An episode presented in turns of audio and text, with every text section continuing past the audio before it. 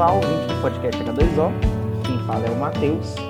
O Lucas não pôde gravar o episódio essa semana, então ele me chamou e eu convidei aqui a Cassandra Poag para falar um pouquinho sobre o mestrado dela, os projetos que ela tomou na vida. Ela vai conversar um pouquinho pra, com a gente sobre a relação entre saneamento e algumas doenças tropicais. Então, Cassandra, eu queria pedir para você se apresentar para a gente, falar qual é a sua trajetória e explicar um pouquinho para a gente o que, que foi a sua tese de mestrado. Ei, Matheus, muito obrigado pelo convite. Estou muito feliz em poder participar desse episódio.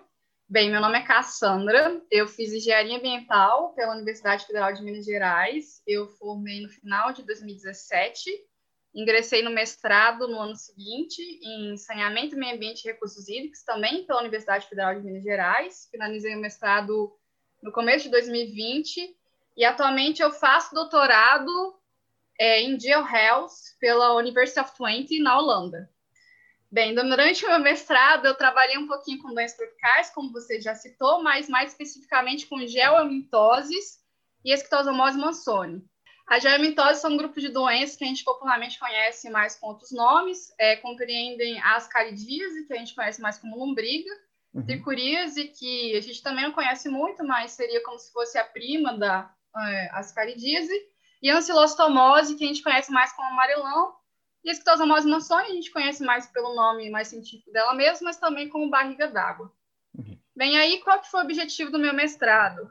É, essas são doenças que, assim, são muito bem conhecidas no Brasil, estão há mais de 500 anos aqui, é um grande problema de saúde pública do país, mas ainda assim, grande parte do que a gente sabe se restringe a um conhecimento mais local. Então, grande parte uhum. dessas pesquisas elas são feitas em comunidades, vilas, às vezes cidades, mas até então não tinha nada sido feito numa escala nacional, o que impedia que a gente conseguisse elaborar diretrizes políticas e ações estratégicas no combate e erradicação dessas doenças a nível nacional. Uhum. E é justamente para mudar um pouquinho isso, a Fundação Oswaldo Cruz, ela decide pela primeira vez realizar um inquérito nacional de prevalência dessas doenças que tivesse abrangência nas 27 unidades federativas do país, ou seja, conseguir prover um dado que mostrasse como que é a ocorrência dessa doença no país como um todo. Esse inquérito ele se chama Inquérito Nacional de Prevalência de Esquitosomose mansoni e geomintoses. Ele foi publicado no começo de 2018, foi um estudo que demorou cerca de cinco anos, um estudo, né? Demorou muito tempo, muitas tarefas, envolveu todas as unidades da Fiocruz ao longo do país.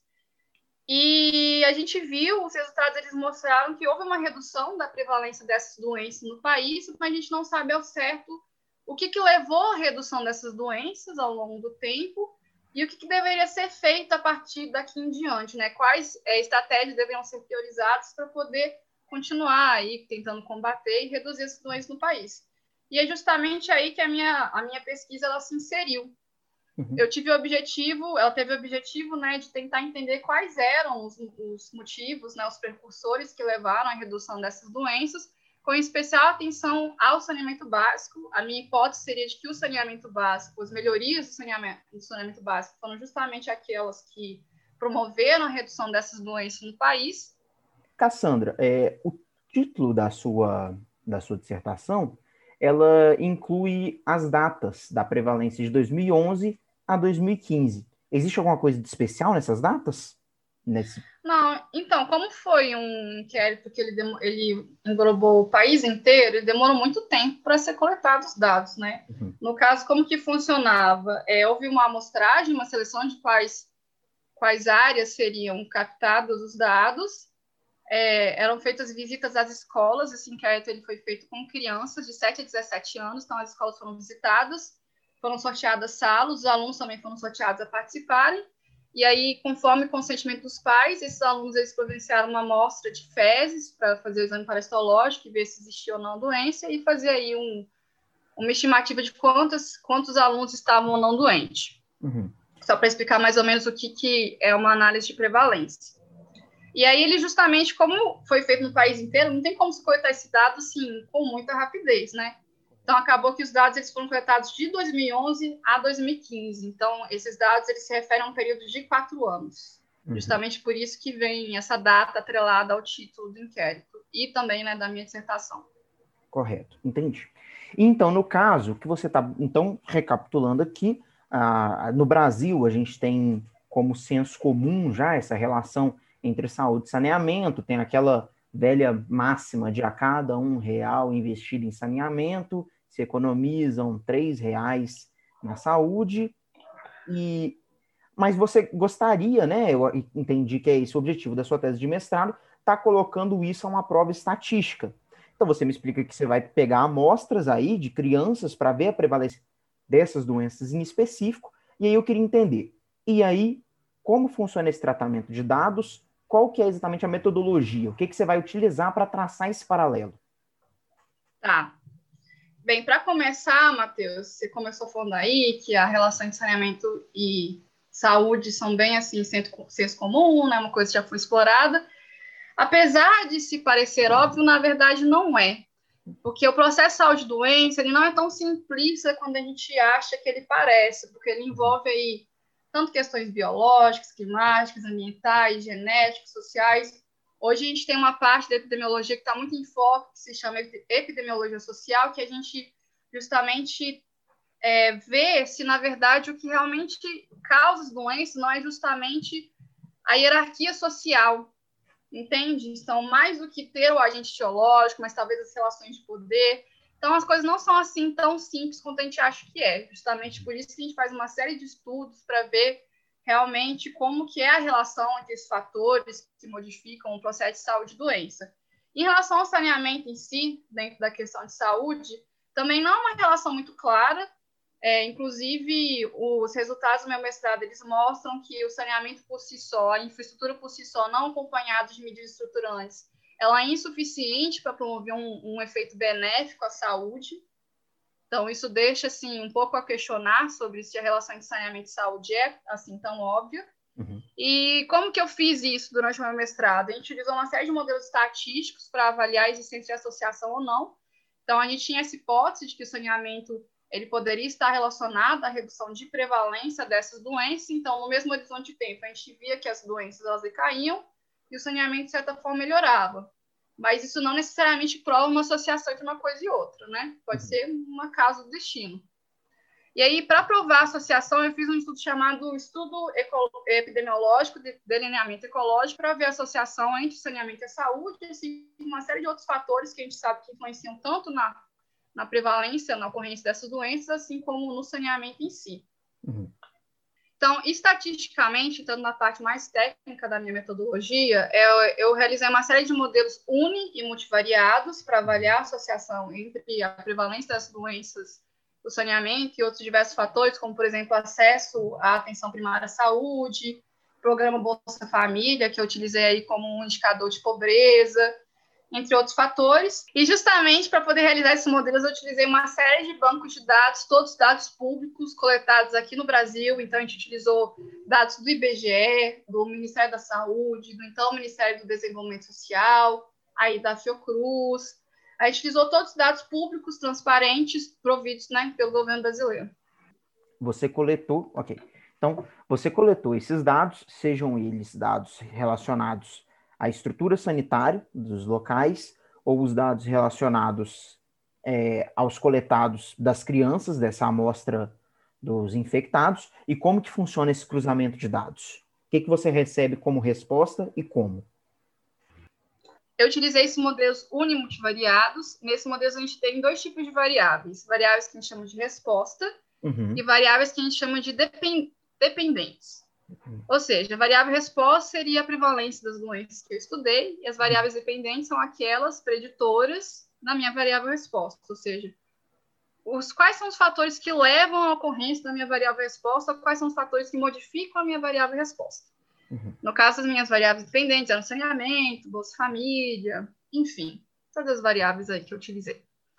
E aí, o resultado né, dos meus modelos estatísticos é que eles mostram quais são os fatores que mais é, influenciam, não são todos os fatores que eles permanecem até o final da análise, alguns fatores são, vão ser excluídos.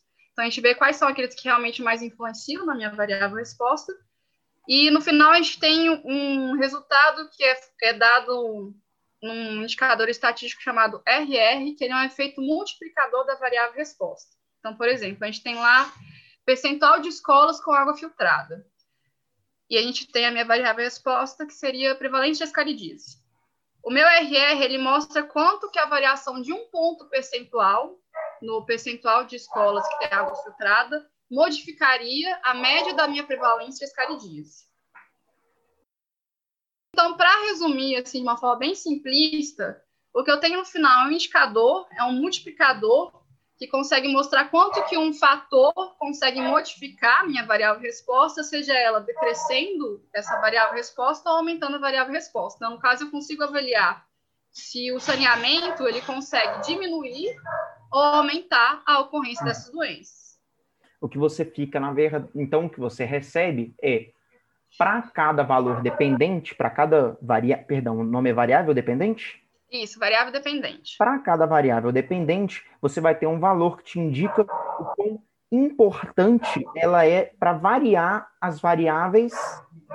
Resposta. As variáveis Isso. resposta. Eu consigo, okay. eu consigo analisar o quanto um fator consegue alterar a ocorrência de uma doença. Ok, faz muito sentido. E no começo do episódio, você me citou que você recebeu, você teve um resultado que contraria um pouco o senso comum. Você quer trabalhar um pouquinho mais isso para gente? Sim, então. Bem, de forma resumida, os meus resultados em relação à geomentose, eles foram positivos, eles mostraram como a gente já esperava que o saneamento ele realmente tem um efeito benéfico é, na redução da prevalência dessas doenças. No caso das caridias e da tricurias, a gente percebeu que no caso da, das caridias e da tricurias, a gente percebeu que o saneamento ele era mais importante no ambiente escolar Normalmente, uhum. quando a gente fala de saneamento, a gente pensa muito no ambiente domiciliar, mas como a gente estava trabalhando justamente com crianças, a gente achou que seria muito importante averiguar tanto o saneamento no ambiente escolar quanto no ambiente domiciliar, porque acaba que as crianças passam grande parte do dia delas justamente nas escolas, né? É justamente nas escolas que as crianças elas adquirem os hábitos higiênicos que elas vão né, prevalecer durante toda a vida delas. Então, é um uhum. momento muito específico da vida delas que o saneamento ela exerce uma grande influência, porque muito difícil ter hábitos higiênicos sem você ter a infraestrutura sanitária necessária para poder adotar esses hábitos, né? Uhum. E é também no Brasil a gente sabe que justamente nas escolas, é, as escolas elas têm um aspecto social muito diferenciado, porque tem a questão da alimentação, que muitas vezes acaba sendo a única refeição que as crianças têm ao longo do dia. E aí, justamente, também está relacionado com a transmissão dessas doenças, que podem ser transmitidas tanto né, pela ingestão da contaminada, quanto de alimentos que foram contaminados com os ovos ou lavas infectantes dessas doenças. Então, para resumir, as caridíase e tricuríase é necessário muita atenção do saneamento na, nas escolas, e para a ancilostomose, a gente viu justamente o efeito contrário. A gente viu que o saneamento ele é mais importante no domicílio, que justamente se relaciona aí com a questão da transmissão da doença, que é um pouco diferenciada, né? Em relação às caries e tricuríase, porque é feita pelo, pela penetração é, da larva pela epiderme humana, né? Uhum. Então, acaba que a gente vê que nos domicílios, normalmente, as crianças elas podem andar descalças, isso fica muito a cargo dos pais decidirem se as, se as crianças vão andar é, com calçados ou não, e na escola a gente normalmente espera que a criança ela ande mais com calçado, né? Então, aí, né? justamente, né? novamente, as questões sociais modificando a relação do saneamento com a saúde. Então, a gente vê aí que as coisas realmente não são tão óbvias assim. Mas o resultado que a gente né, encontrou, não esperava ter encontrado, mas depois a gente viu que existe uma base científica para apoiar esse dado, é que o saneamento ele se mostrou como um fator que intensifica a ocorrência de tosomose mansoni no Brasil. Não o saneamento em si, mas mais especificamente o esgotamento sanitário no Brasil. E aí, para poder explicar um pouquinho esse resultado, é bom a gente lembrar um pouquinho como que é o ciclo da esquitosomose mansoni, né? A esquitosomose mansoni, a gente tem uma pessoa que está doente, ela vai em uma matriz aquosa, né, um lago, uma lagoa, o que seja, defeca lá, é, estando um caramujo do gênero Bionfalaria, que é justamente o hospedeiro intermediário né, da esquitosomose mansoni, é, o ovo na água vai liberar o miracídio, o miracídio vai encontrar o caramujo, nele vai se desenvolver, vai liberar a cercária, e a cercária, por fim, vai finalizar o ciclo de transmissão entrando na, na pele humana. Ou seja, tem que ter o contato aí humano e água para poder ocorrer essa transmissão. Uhum. E aí, o indicador de esgotamento sanitário que eu usei no meu trabalho foi ter seu esgoto coletado por rede ou ter uma fossa cética. Isso tanto na casa quanto nas escolas. As escolas ou tinham acesso à rede ou tinham a fossa séptica. E aí, depois, quando a gente vai averiguar, a gente sabe que grande parte do esgoto que é coletado aqui no país por rede não é procedido de tratamento, né? Correto. O Atas dos Esgotos do Ministério das Águas, ele mostra que cerca de 60%, deixa eu pegar minha cola aqui, o Atlas Esgotos, elaborado pela Agência Nacional das Águas, ele mostra que 61,4% da população urbana brasileira tem acesso à rede de esgotamento sanitário. Mas a parcela da população que é atendida com a coleta e posteriormente tratamento corresponde a 42,6%, ou seja, tem uma parcela aí que o esgoto é coletado e depois não é tratado. Uhum. E aí, para onde que vai esse esgoto que é coletado e depois não vai para uma estação de tratamento? Um dos principais destinos alternativos é justamente seu desaguamento em corpos hídricos. E aí, justamente, dando prosseguimento ao ciclo da doença, né? Tem desaguamento do esgoto no corpo hídrico, se tiver aí, no caso, os ovos de Tosomose mansoni, entra em contato com a água, libera o miracídio e assim por diante. No caso do tanque séptico, a gente sabe que hoje ter a infraestrutura sanitária sozinha, ela não é suficiente para você garantir o uso adequado e a manutenção desse tanque séptico de forma adequada. Então, por exemplo, tem estudos que mostram que crianças não gostam de, às vezes, utilizar o tanque séptico ou outro tipo de instalação sanitária porque está muito suja ou porque elas têm medo de cair dentro da instalação sanitária. Tem estudos que mostram que as pessoas elas utilizam as instalações sanitárias com outros objetivos distintos do que deveriam ser. Então, a gente vê, por meio desses resultados, que você prover o saneamento, mais especificamente, né, o esgotamento sanitário, sem você promover uma gestão adequada desses serviços, ela acaba não cumprindo com o fim que ela deveria ter. Uhum. E no caso, então, a gente trata aí desses diversos problemas, e no começo já nesse episódio, você falou que a sua tese demonstra sim que há um problema, uma relação não óbvia só quanto as estruturas, mas que são necessários tomar medidas estruturantes a fim de solucionar toda, toda a problemática que a gente se envolve. Então, o que eu queria te perguntar é se a instalação, como a gente muito bem coloca aqui, de estruturas sanitárias não, não é o suficiente para estar tá trazendo solução para o problema, o que, que deve ser almejado pelas forças políticas do Brasil para tentar reduzir reduzir a ocorrência dessas doenças? Então, Matheus, ótima pergunta. Inclusive, esse era um dos, um dos objetivos do meu mestrado, justamente ver se o saneamento ele realmente tem essa importância que a gente atribuiu a ele a princípio e quais seriam os outros fatores que interferem aí nesse processo ou o saneamento né, poderia ser acompanhado de outras medidas. E aí, o que a gente observou? Como eu comentei com você anteriormente, meus modelos eles não permaneciam com as variáveis, todas as variáveis que eu a priori incluí, né? Então, uhum. por exemplo, teve várias variáveis que não ficaram. Lixo, por exemplo, foi uma variável sanitária que eu incluí, que infelizmente não se mostrou significativa com as doenças, enfim. No final, permaneceram principalmente água e esgotamento sanitário. E no, na questão das germitoses, uma variável que foi muito importante para a gente foi justamente é, percentual da população que era atendida com o programa Bolsa Família, que foi um indica... a gente utilizou, no caso, no estudo, como um indicador de pobreza. A gente partiu do princípio de que um município que tem uma população que tem um percentual aí maior, que é atendido pelo programa Bolsa Família, é um, um município que tem uma população mais pobre, né? Uhum. Pelos critérios de elegibilidade do programa Bolsa Família. E aí essa variável foi a única variável em comum entre as três geomitoses que permaneceram nos três modelos e que foi a variável assim com a associação mais forte entre as doenças. Então a gente vê que assim é importante ter saneamento. No caso para a geomitose, sim, o saneamento ele promove um efeito benéfico. Mas além disso é muito importante ser analisar essa questão de desigualdade social, tentar reduzir isso, promover uma, promover uma, uma melhoria na questão de inequalidades, entendeu? Ao longo do país. Então, a gente vê que não é só o saneamento, o saneamento ele tem que ser acompanhado de outras medidas. No caso do, da esquitosomose que a gente viu aí que o saneamento ele não, ele não produziu um efeito que a gente esperava, né? Ele poderia intensificar, né? O resultado sugeria que ele intensificava o esquitosomose mansoni.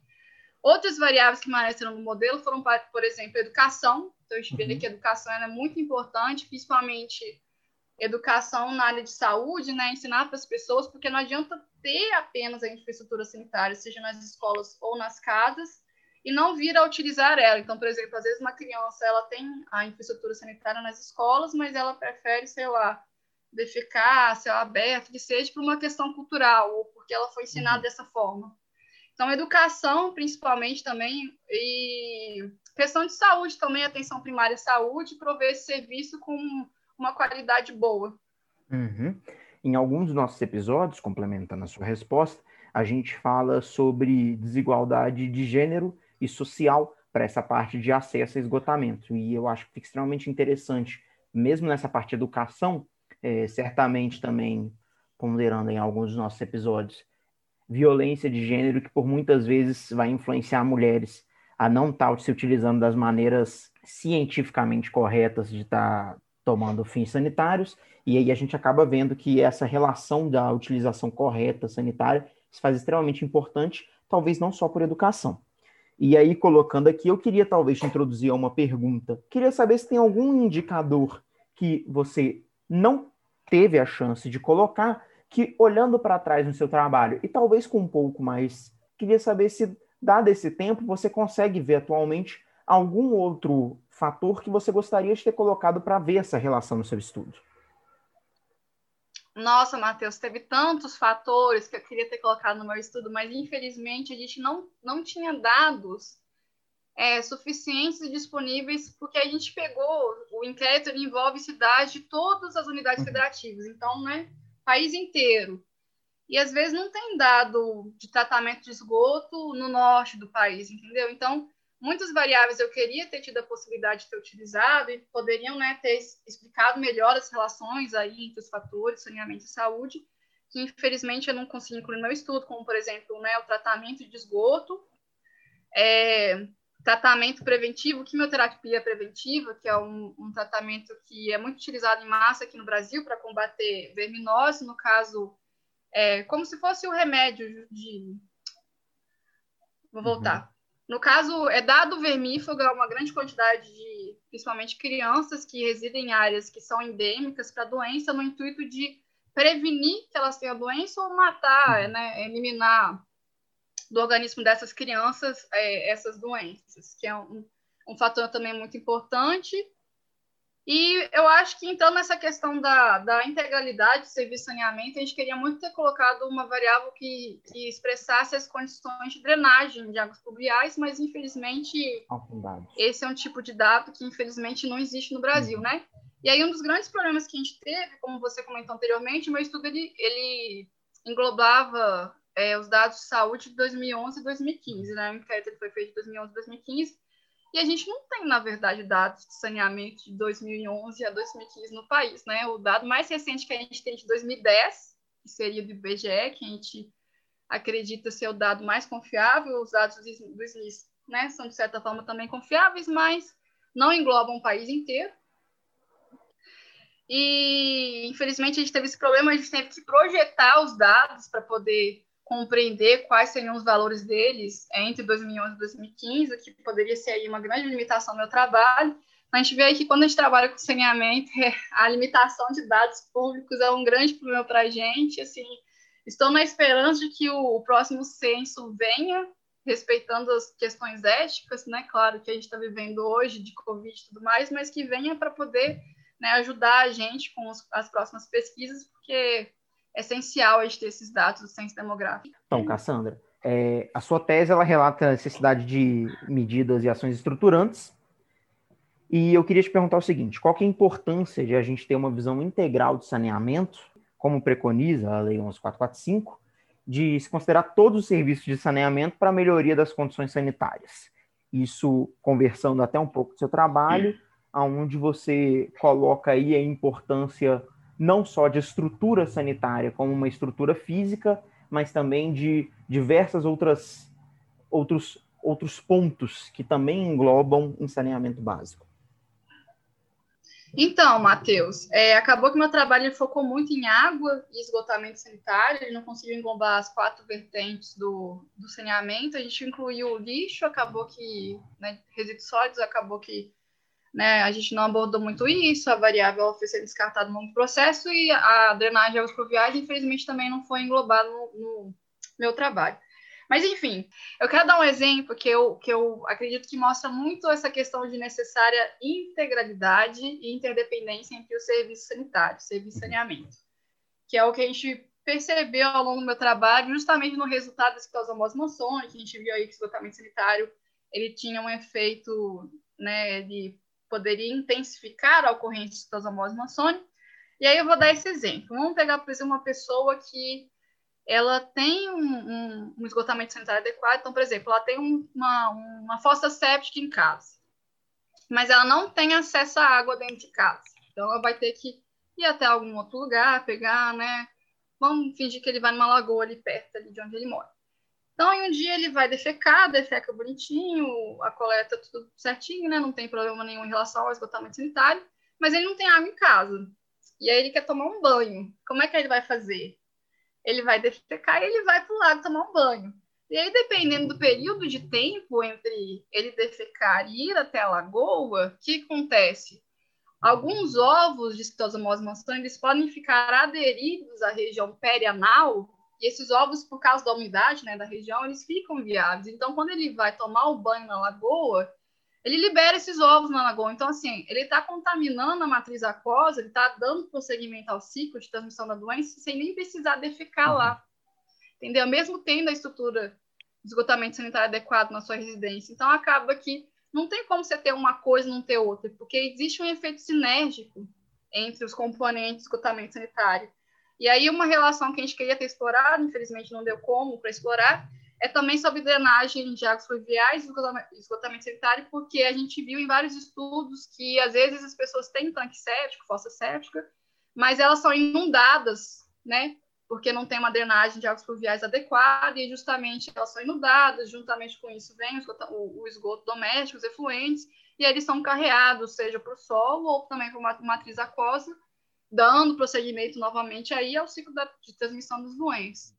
Então a gente vê aí que não tem como a gente poder realmente promover uma barreira sanitária adequada, né? Resguardar a saúde humana se a gente não consegue promover os quatro componentes do saneamento básico juntamente. Cassandra, então a gente falou um pouquinho sobre o objetivo da sua dissertação, a gente falou um pouquinho sobre a metodologia dela, sobre os resultados que a gente alcançou. O que, que você gostaria de poder ter mudado para estar tá alcançando eh, mais resultados além do que você alcançou? E eu queria te fazer a seguinte pergunta agora. Você está entrando na University of Twente e para um doutorado, e eu queria entender o seguinte: primeiro, você vai dar continuidade na área de saneamento? Se sim, nesse seu projeto? E se sim, nesse seu projeto, quais são os próximos passos dele? Se não, conta um pouquinho para a gente sobre o que, que você está visando alcançar com seu doutorado. Então, Matheus, é, entrei na University of Twente, comecei meu doutorado tem menos de 15 dias, mais ou menos 15 dias. E lá eu vou trabalhar com GeoHealth, que é uma coisa um pouquinho diferente, justamente porque eu entrei no mestrado em saneamento, na parte de engenharia, acabei trabalhando com a parte de saúde e percebi que não tem como a gente separar uma coisa da uhum. outra, né? Saúde é saneamento, saneamento também é saúde. E aí, quando eu, quando eu fui procurar alguns programas de pós-graduação no país, eu vi que esse não é o foco aqui no Brasil é muitas coisas são muito feitas em caixinhas aqui, né? E aí no exterior é justamente o contrário. Lá eles percebem que tudo está envolvido no processo de saúde e doença. Então, GeoHealth é justamente o que a gente chama, seria em português, medicina geográfica. Então, a gente vê como é que é a distribuição das doenças, o que, que causa as doenças, quais são os fatores sociais que né, interferem no processo de saúde e doença, e também o saneamento. No caso, o meu projeto, eu ainda vou continuar trabalhando com as condições sanitárias, vou mudar um pouquinho, vou trabalhar em escolas, eu já trabalhei um pouquinho, né, durante o meu mestrado, mas eu foquei tanto em escolas quanto em domicílios, e agora eu vou trabalhar só com escolas é, em países em desenvolvimento, e o meu objetivo é avaliar como estão as condições sanitárias nas escolas, quais são os possíveis obstáculos, facilitadores e soluções para poder mudar um pouquinho essa infraestrutura sanitária, para poder promover a reabertura segura das escolas durante a pandemia de uhum. Covid. Então, a gente vai ver um pouquinho em relação a isso, e não só em relação ao Covid, mas também a uma série de pandemias que podem ser, pode ser que estão por vir, né? E aí, imagina se vem uma pandemia aí de uma doença associada à água, como é que a gente vai né, lidar com isso. Não tem como a gente simplesmente fechar tudo a próxima pandemia que vier. A gente tem que estar preparado uhum. para isso. E aí, justamente, o objetivo do meu trabalho é avaliar em relação a isso.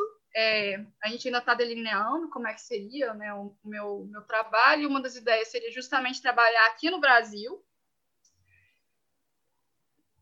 Eu tenho que lembrar que mais que eu falar. Uma das ideias seria justamente trabalhar aqui no, no Brasil e talvez alguns países da América Latina, e a gente quer avaliar, assim, da perspectiva de todo mundo que está envolvido. Porque a gente vê hoje, quando a gente fala de reabertura de escolas, que o governo quer uma coisa, os professores querem outra coisa, os pais querem outra coisa, as crianças, às vezes, nem têm espaço para dar opinião. Então, a gente vai querer ver, assim, da perspectiva de todo mundo que está envolvido no processo. Porque, às vezes, né, você tem uma ideia de como as coisas deveriam ser feitas, mas se você não é a pessoa que está todo dia na sala de aula, talvez aquilo realmente não vá dar certo. Então, é necessário, sempre que a gente tem uma decisão que vai afetar a mais de um grupo social, a gente tem uma ação participativa, né? De todos os atores envolvidos participarem desse processo de decisão. Pois é. é eu acho que uma ponderação importante, né, Cassandra, que eu vou até brincar aqui, que, na verdade, todo mundo quer é a mesma coisa. Todo mundo quer voltar a trabalhar, todo mundo quer voltar a estudar. Só que, infelizmente, tem pessoas que vão levar as circunstâncias que estão acontecendo e que consequências vão ter as nossas ações a sério e tem gente que não está levando isso a sério. Então a gente tem que alguém tem que se preocupar com a parte técnica, né? Se somos nós, sejamos nós então. Vamos nos, vamos nos perguntar quais são as consequências das nossas ações. Cassandra, é muito legal. Então, então eu queria só tentar esclarecer mais um pouquinho é, como que você, como que o seu doutorado na University of Twente pode estar tá buscando resultados diferentes do que você fez aqui no Brasil? O que, que vai ter mudado? Bem, para começar um pouquinho a mudança, eu vou trabalhar com doenças. Uma... Não, deixa eu pensar um pouquinho, calma. Foi mal se eu fiz uma pergunta ruim? É só porque, tipo assim, eu, não pensei. Não, acho essa eu pergunta boa. errado, porque a, a base de dados vai continuar mal alimentada, sabe? Eu não sei se ou não, ou isso muda? Eu vou coletar, eu vou fazer a base de dados, amigo. Eu, não foi isso que eu quis dizer, ok? E foi então foi isso que eu entendi. Então, beleza, já é uma coisa que mudou. Você dizer Não, eu vou, vou explicar. Okay. Então tá. Então tá, para começar, Matheus, é, esse meu projeto de doutorado ele vai ser um pouquinho diferente, porque eu vou mexer com uma doença que é bem diferente, né, que é o uhum. Covid, que não tem ainda uma relação muito clara com o saneamento, é uma coisa que ainda está sendo estudada, né? Vai dar aí pano para vários estudos. E como, como a gente discutiu anteriormente, eu utilizei uma série de, de bancos de dados brasileiros, acabaram faltando vários dados. Eu ainda vou utilizar alguns desses dados, mas vários dados que eu vou precisar utilizar eu vou uhum. coletar. E eu acho que o mais importante é que a gente vai tentar ter uma participação de todos os grupos envolvidos. Então, por exemplo, é, na minha. Na... Calma.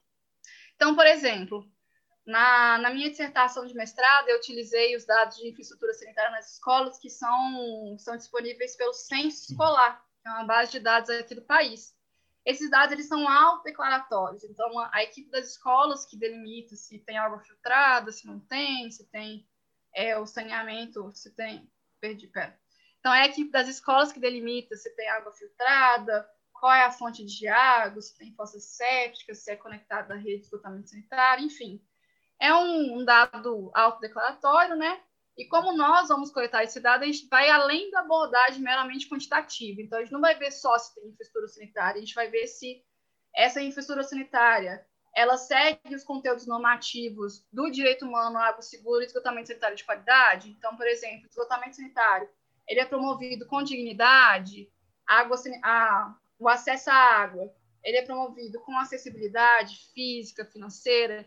Então, a gente vai avaliar toda a questão qualitativa relacionada a esses serviços e, justamente, a gente vai pegar a opinião das pessoas que estão mais diretamente envolvidas em relação a isso. Então, crianças, pais, professores, pessoas que trabalham nas escolas.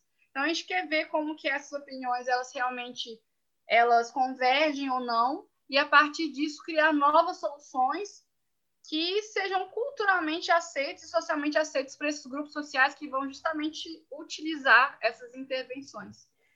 Muito legal, te desejo muito sucesso para sua tese. tenho certeza que vai ser um projeto desafiador, é, não só por toda a parte técnica, mas também porque essa coleta de dados eu imagino que seja muito trabalhosa. E eu queria buscar agora, para o lado contrário, se alguém quiser dar continuidade ao estudo da relação entre saneamento e geomintoses, que outros passos poderiam ser dados para além do que você fez? Olha, Matheus, tem muita coisa legal que pode ser feita. O meu estudo ele foi feito, ele é de delineamento transversal, então ele faz um recorte em um dado momento do tempo, o que de certa forma limita é justamente explorar quais são as relações entre as variáveis. Seria muito bacana uma pessoa fazer um estudo longitudinal, no qual seria possível avaliar qual que é a relação entre o saneamento, saúde, boas famílias, diversos fatores ao longo do tempo, que seria assim a melhor forma. Infelizmente também teria que coletar dados, né? Uma metodologia distinta.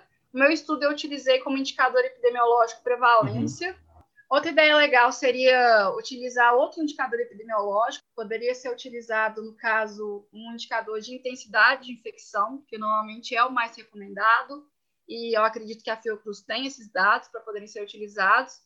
E, por fim, é possível fazer ainda um estudo de carga de doença. Peraí, deixa eu ver se é carga uhum. de doença.